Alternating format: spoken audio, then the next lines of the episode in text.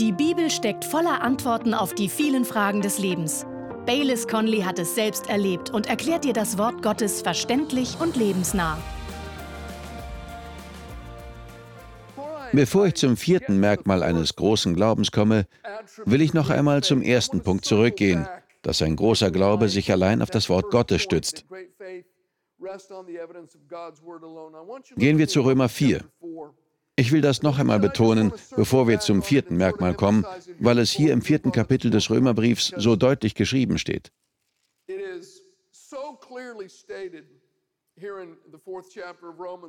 Paulus spricht über Abraham und seinen Glauben und wie Gott Abraham und seiner Frau Sarah versprochen hat, dass sie noch in ihrem hohen Alter ein Kind bekommen werden. Vorher steht in diesem Kapitel, dass wir in den Fußstapfen unseres Vaters Abraham wandeln sollen. Er ist unser Vorbild darin, wie wir Gott in unmöglichen Situationen vertrauen sollen. Und ich möchte Sie um etwas bitten. Ich werde von Vers 13 bis zu Vers 21 lesen. Und Sie sollen dabei zwei Dinge tun. Erstens unterstreichen Sie jede Stelle, an der Glaube oder Glauben steht oder gemeint ist.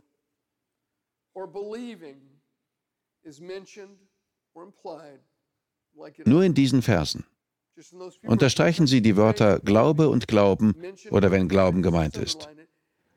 Und dann kreisen Sie noch das Wort Verheißung ein, wenn es genannt oder darauf Bezug genommen wird. Markieren Sie also zwei Dinge, Glauben und Verheißung, jedes Mal, wenn sie genannt werden oder wenn darauf Bezug genommen wird. Wir lesen ab Vers 12.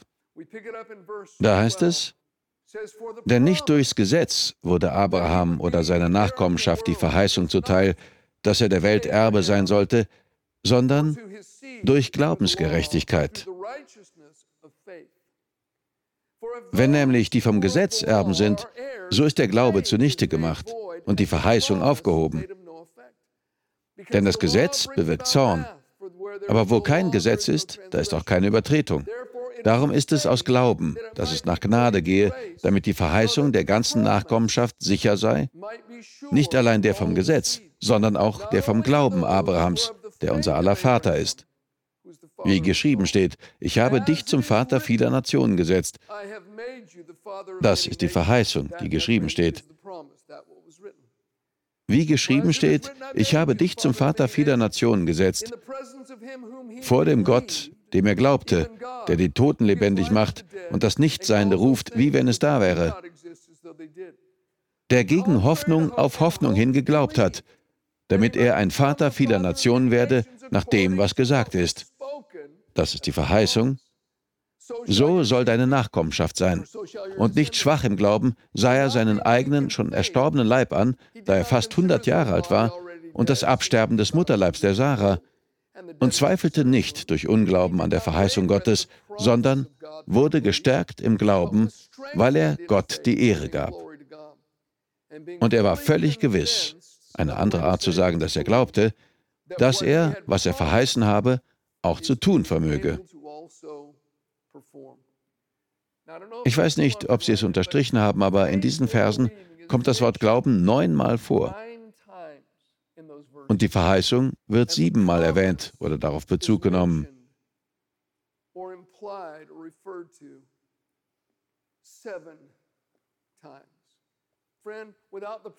Ohne Verheißungen gibt es keinen Glauben. Glaube basiert auf Verheißungen. Das lesen wir in Vers 18. Da steht, Abraham glaubte nach dem, was gesagt ist. Die Verheißung.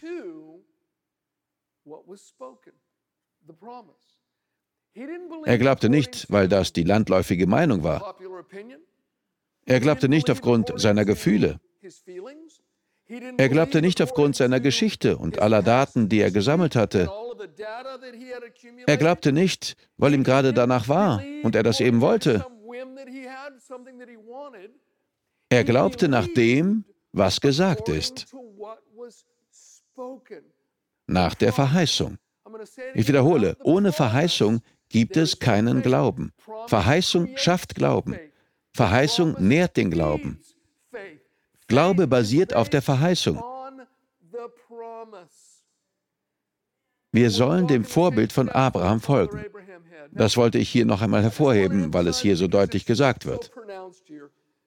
Kommen wir zum vierten Merkmal. Das vierte Kennzeichen eines großen Glaubens ist, dass er Gott im Voraus lobt. Gehen wir noch einmal zu Vers 19. Da heißt es, und nicht schwach im Glauben sah er seinen eigenen, schon erstorbenen Leib an, da er fast 100 Jahre alt war und das Absterben des Mutterleibs der Sarah und zweifelte nicht durch Unglauben an der Verheißung Gottes, sondern wurde gestärkt im Glauben, weil er Gott die Ehre gab. Ein starker Glaube ist das gleiche wie ein großer Glaube. Er wurde gestärkt im Glauben, weil er Gott die Ehre gab. In der Amplified Bible heißt es, er wurde stark durch seinen Glauben, als er Gott Lob und Ehre gab. Und in der Living Bible steht, er lobte Gott für den Segen, bevor er ihn bekommen hatte.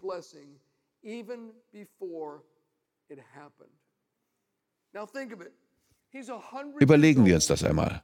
Abraham war 100 Jahre alt, Sarah 90. Nach Jahrzehnten der Unfruchtbarkeit, einem Leben, das schrie, keine Chance, es ist unmöglich, Du bist alt. Sarah ist alt. Du hast jedes Mal versagt. Vergiss es.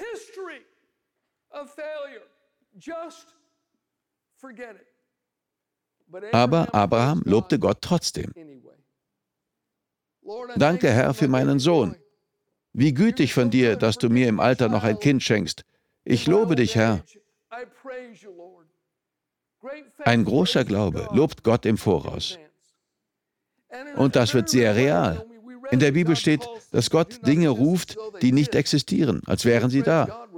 Wenn wir Gott loben, tun wir das Gleiche.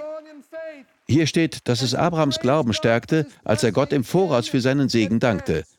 Ein großer Glaube jubelt, bevor die Mauern Jerichos eingestürzt sind. Er jubelt, bevor der Schmerz verschwunden ist. Er dankt, bevor das benötigte Geld aufgetaucht und bevor das verlorene Kind nach Hause gekommen ist. Er dankt Gott für den Segen, als sei er schon Wirklichkeit geworden.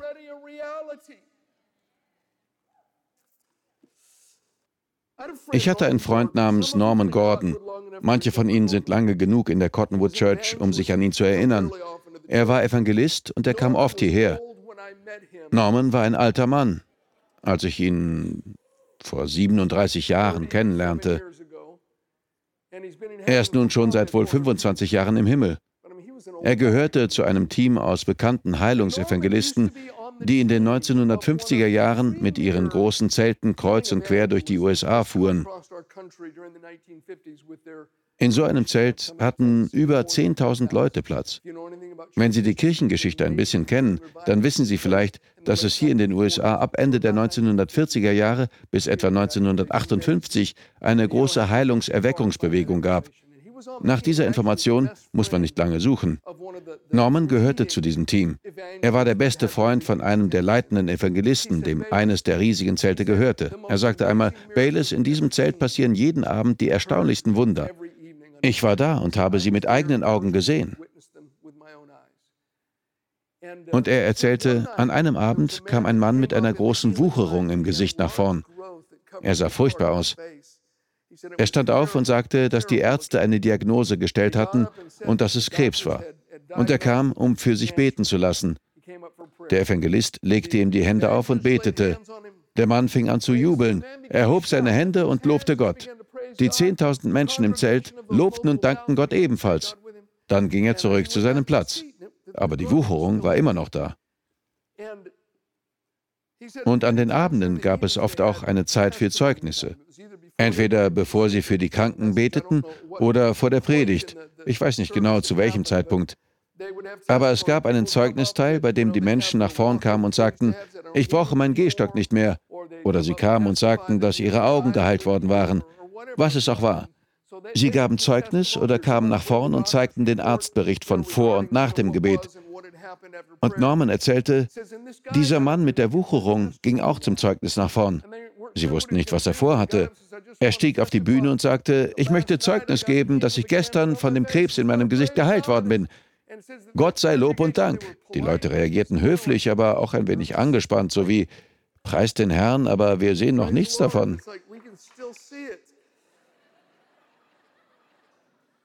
Am zweiten Abend ging er wieder nach vorn und gab Zeugnis. Und die Leute, sagte Norman, wurden unruhig und wussten nicht, was sie tun sollten. Aber der Mann hob seine Hände und lobte Gott. Dann ging er zurück zu seinem Platz und betete Gott weiter an. Er hob seine Hände und die Menschen um ihn herum wussten einfach nicht, was sie mit ihm machen sollten. Am nächsten Abend, das erfuhr man später, machte er sich zu Hause für den Gottesdienst fertig und rasierte sich. Er musste sehr vorsichtig um die Wucherung herumrasieren. Aber während er das tat, löste sie sich auf einmal ab und fiel ins Waschbecken. Er schaute in den Spiegel und sah, dass eine nagelneue Haut gewachsen war. Es war ein echtes Wunder des Heiligen Geistes. Er hob das Ding auf, steckte es in ein Glas und brachte es zum Gottesdienst mit. Er ging zum Zeugnis nach vorn und sagte, ich hatte Krebs in meinem Gesicht und Gott hat mich geheilt. Da brachen die Leute in Jubel aus. Alle lobten Gott. Menschen fingen an zu tanzen. Sie jubelten und schrien. Und dann sagte Norman, das werde ich nie vergessen. Die Leute umringten den Mann und fragten, wann ist das passiert, Bruder?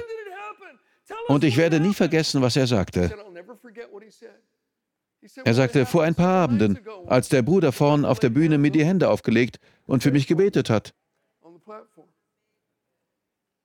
Alles andere, dass die Wucherung abfiel und neue Haut wuchs, kam später. Aber er betrachtete es als erledigt, als ihm die Hände aufgelegt wurden und für ihn gebetet worden war. Also lobte er Gott. Glaube lobt Gott im Voraus. Zugegeben, manchmal ist es besser, seinen Glauben für sich zu behalten, bis man jemanden mit einem ähnlich kostbaren Glauben findet, der bereit ist mitzujubeln. Denn manche werden es nie verstehen. Aber ein großer Glaube lobt Gott im Voraus dafür, dass er unser Gebet erhört. Das ehrt Gott. Glaube ist die Wirklichkeit dessen, was man hofft, ein Überzeugtsein von Dingen, die man nicht sieht. Schlagen wir den Titusbrief auf. Wir kommen zur sechsten Art Glauben. Und das ist ein gesunder Glaube. Wir lesen Titus 1, Vers 13. Kommen wir zur sechsten Art Glauben, ein gesunder Glaube. Wir lesen in Titus 1, Vers 13. Titus 1 in verse 13. Dieses Zeugnis ist wahr. Aus diesem Grund weise sie streng zurecht, damit sie im Glauben gesund seien. Kapitel 2, Vers 1. Du aber rede, was der gesunden Lehre ziemt, dass die alten Männer nüchtern seien, ehrbar, besonnen, gesund im Glauben, in der Liebe, im Ausharren. Gesund im Glauben. Gestern Abend habe ich mit meinem Sohn Spencer geredet. Ich sagte, Spencer, erinnerst du dich noch daran, als wir damals zusammen in dem Hotel in Santa Barbara übernachtet haben? Er war damals noch klein und ich predigte in einer Kirche in Santa Barbara. Er sagte, oh ja. Ich fragte, weißt du noch, was da passiert ist? Und er sagte, ja, der Baum. Als wir dort standen, gab es einen heftigen Sturm. Am Nachmittag waren wir auf dem kleinen Platz am Pool gewesen, auf dem ein riesiger Eukalyptusbaum stand. Er war gewissermaßen das Markenzeichen des Hotels, um den herum alles gebaut worden war. Es war ein wunderschöner, riesengroßer Eukalyptusbaum. Und mitten in dem Unwetter klang es plötzlich, als sei etwas explodiert. Spencer fragte, Papa, hast du das gehört? Und ich sagte ja. Am nächsten Morgen gingen wir hinunter. Alles war still. Der Wind hatte sich gelegt. Aber der Eukalyptusbaum war bis unten gespalten. Wir gingen hin und schauten hinein und sahen, dass er innen ganz krank war. Von außen sah er schön aus, aber er war nicht gesund.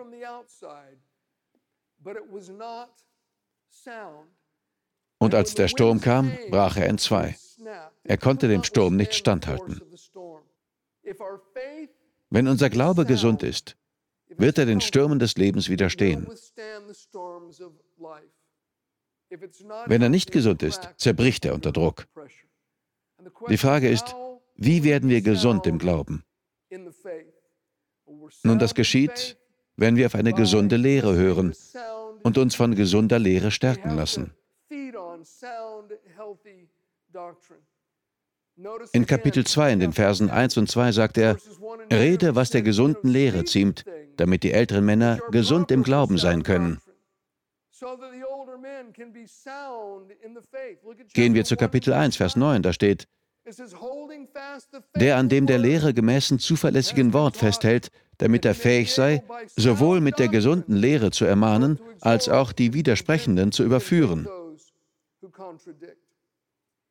In 2. Timotheus 4, Verse 2 und 3 schreibt Paulus, Verkünde das Wort Gottes. Es kommt eine Zeit, in der die Menschen nicht mehr auf die gesunde Lehre hören werden. Wir sollen das Wort verkünden, nicht unsere Meinung, nicht was so und so erlebt hat, sondern das, was der Herr sagt.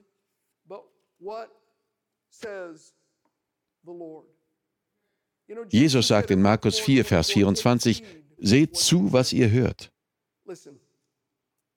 Ja, es kommt darauf an, in welche Kirche Sie gehen. Wenn die Lehre, die Sie hören, nicht gesund ist, kann auch Ihr Glaube nicht gesund sein. Dann sind Sie wie dieser Baum. Alles sieht gut aus, bis ein Sturm kommt. Vor vielen Jahren haben wir Hausbibelstunden abgehalten. Das war bevor wir die Cottonwood Church gegründet haben. Vielleicht ist jemand da, der sich daran erinnert. Sind die Mox heute da? Sie sitzen normalerweise da drüben. Ah, da seid ihr. Monty ist da und seine Schwester. Monty und noch ein paar andere Freunde waren bei dieser Bibelstunde dabei. Es gibt also Leute in unserer Kirche, die es miterlebt haben. Ich weiß nicht mehr, was das Thema in dieser Bibelstunde war. Es ist etwa 38 Jahre her. Aber ein paar Frauen, die kamen und sehr begeistert vom Wort Gottes waren, hatten eine Freundin mitgebracht. Sie hatten uns vorgewarnt und gesagt, sie ist ziemlich krank. Sie kann oft nicht aufstehen und laufen, aber wenn es geht, bringen wir sie mit. Aber sie kann auch nicht lange sitzen, weil sie solche Rückenschmerzen hat. Wahrscheinlich wird sie uns zu sehr ablenken. Aber wir sagten, nein, nein, bringt sie mit. Ich weiß noch, dass sie ihr beim Gehen helfen mussten. Sie kam so herein, und konnte sich fast nicht bewegen. Sie schaute einen so an. Sie konnte nicht gerade stehen. Jemand musste ihr beim Hinsetzen helfen und mittendrin musste sie aufstehen und ein paar Schritte gehen, bevor sie sich wieder hinsetzen konnte. Es war qualvoll, ihr nur zuzusehen, weil man wusste, dass sie so starke Schmerzen hatte. Sie erzählte, dass sie die meiste Zeit bettlägerig war. Nur manchmal ging es ihr ein wenig besser und sie konnte unter starken Schmerzen aufstehen. Ihr Mann hatte sie verlassen. Sie sagte, er hätte es einfach nicht mehr ausgehalten. Wenn er sich auf die Bettkante setzte, schrie sie vor Schmerzen auf, sobald sich das Bett bewegte. Irgendwann gab er auf. Er hatte sie ein Jahr vorher verlassen. Wir fingen also an und ich sprach über Heilung. Ich weiß sogar noch, wer ihr die Hände auflegte und für sie betete. Wir beteten also für sie und Gott heilte diese Frau auf der Stelle. Sie fing an zu jubeln und zu rufen. Alle Schmerzen waren weg. Sie setzte sich hin, stand auf, setzte sich wieder hin und stand wieder auf. Und dann ging sie zu jedem Einzelnen im Zimmer, ergriff ihn beim Arm und schluchzte. Sie schluchzte hemmungslos und sagte immer wieder, ich bin geheilt, ich bin geheilt, Jesus hat mich geheilt. Wir konnten es nicht fassen. In der nächsten Woche kam sie wieder und sagte, als ich an diesem Abend nach Hause kam, habe ich nicht den Fahrstuhl in meine Wohnung genommen, sondern bin die Treppe hinaufgerannt. Ich bin geheilt. Sie kam mehrere Wochen lang zur Bibelstunde. Keine Schmerzen, keine Einschränkungen, vollkommen geheilt. Es war eine Freude, sie zu sehen. Sie war begeistert. Sie konnte wieder rennen und tanzen und alles tun, nachdem sie jahrelang so eingeschränkt gewesen war. Und dann sahen wir sie mehrere Wochen lang nicht mehr. Sie war vielleicht drei Wochen lang nicht mehr gekommen. Als ich ihre Freundinnen nach ihr fragte, sie sagten, ja, das ist nicht gut. Ich fragte, was soll das heißen? Sie sagten, sie geht wieder in ihre alte Kirche. Ich sagte, das ist doch großartig, dass sie zur Kirche geht. Sie sagten, nein, das ist es nicht. Ihre Kirche lehrt, dass Jesus heute nicht mehr heilt. Sie lehren, dass die Zeit der Heilung vorbei ist und dass übernatürliche Heilungen nicht von Gott kommen. Das sei die Lehre dieser Kirche. Und ich sagte, oh nein. Zwei oder drei Wochen vergingen. Dann sagte ich, gebt mir Ihre Nummer, ich möchte mit ihr reden. Also rief ich sie an und sagte, wir vermissen dich. Kommst du wieder zur Bibelstunde? Nein, Bayless, ich denke nicht. Meine Freunde sagen, dass ich da nicht mehr hingehen soll.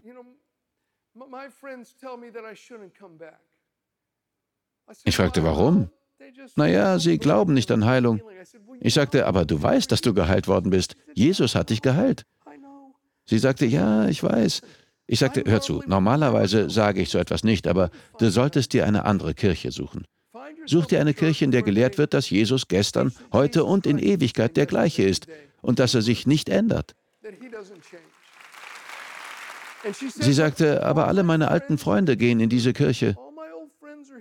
Ich versuchte sie zu ermutigen, aber sie sagte, nein, ich bleibe.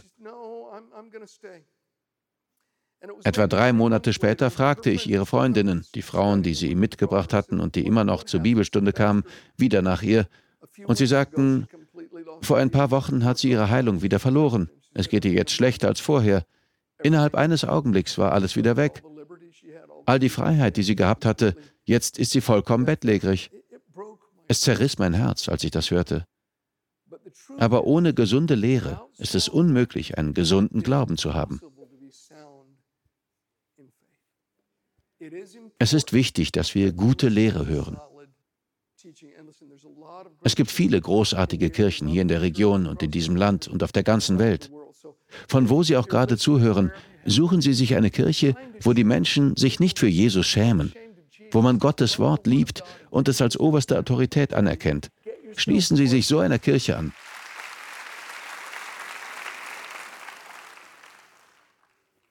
Wir werden gleich für Menschen beten, aber in Kolosse 1 finden wir noch die siebte Art des Glaubens. Kolosse 1, Vers 23. Die siebte Art des Glaubens ist ein gegründeter Glaube. Kolosse 1, Vers 23. Da heißt es, sofern ihr im Glauben gegründet und fest bleibt und euch nicht abbringen lasst von der Hoffnung des Evangeliums, das ihr gehört habt, das in der ganzen Schöpfung unter dem Himmel gepredigt worden ist, dessen Diener ich, Paulus, geworden bin. Im Glauben gegründet. Das Wort gegründet bedeutet, dass etwas ein Fundament hat. Ein gutes Fundament zu legen braucht seine Zeit. Das passiert nicht im Handumdrehen. Wenn es aber einmal gelegt ist, dann hängt die Stabilität von allem ab, was auf diesem Fundament gebaut ist. Und wenn wir einen Glauben mit einem Fundament haben sollen, das unseren Glauben trägt, dann müssen wir wissen, was dieses Fundament ist. Kapitel 1, Vers 23. Sofern ihr im Glauben gegründet und fest bleibt und euch nicht abbringen lasst von der Hoffnung des Evangeliums. Dieses Fundament ist das Evangelium. Und der Inhalt des Evangeliums ist eine Person. Jesus Christus. Lesen wir Kapitel 2 ab Vers 6. Da steht, wie ihr nun den Christus Jesus, den Herrn, empfangen habt, so wandelt in ihm, gewurzelt und auferbaut in ihm und gefestigt im Glauben, wie ihr gelehrt worden seid, indem ihr überreich seid in Danksagung. Das Fundament unseres Glaubens ist Jesus Christus selbst. 1. Korinther 3, Vers 11. Denn einen anderen Grund kann niemand legen, außer dem, der gelegt ist, welcher ist Jesus Christus. Um einen gegründeten Glauben zu haben, brauchen wir eine Beziehung zu Jesus. Je besser wir ihn kennen und je näher wir ihm sind, desto größer wird unser Glaube sein. Es ist nicht einfach ein Schema oder ein Prinzip, das wir anwenden. Es geht darum, an eine Person zu glauben und diese Person zu kennen. In Hebräer 12, Vers 2 heißt es, Jesus ist der Anfänger und Vollender des Glaubens. Und in Hebräer 10, Vers 23 steht über ihn, Treu ist er, der die Verheißung gegeben hat. Ihn zu kennen und eine Beziehung zu ihm zu haben, ist das feste Fundament, auf dem unser Glaube steht. Wir danken dir fürs Zuhören. Weitere Predigten sowie eine tägliche Andacht von Baylis findest du kostenlos auf baylis-conley.de. Gott segne dich.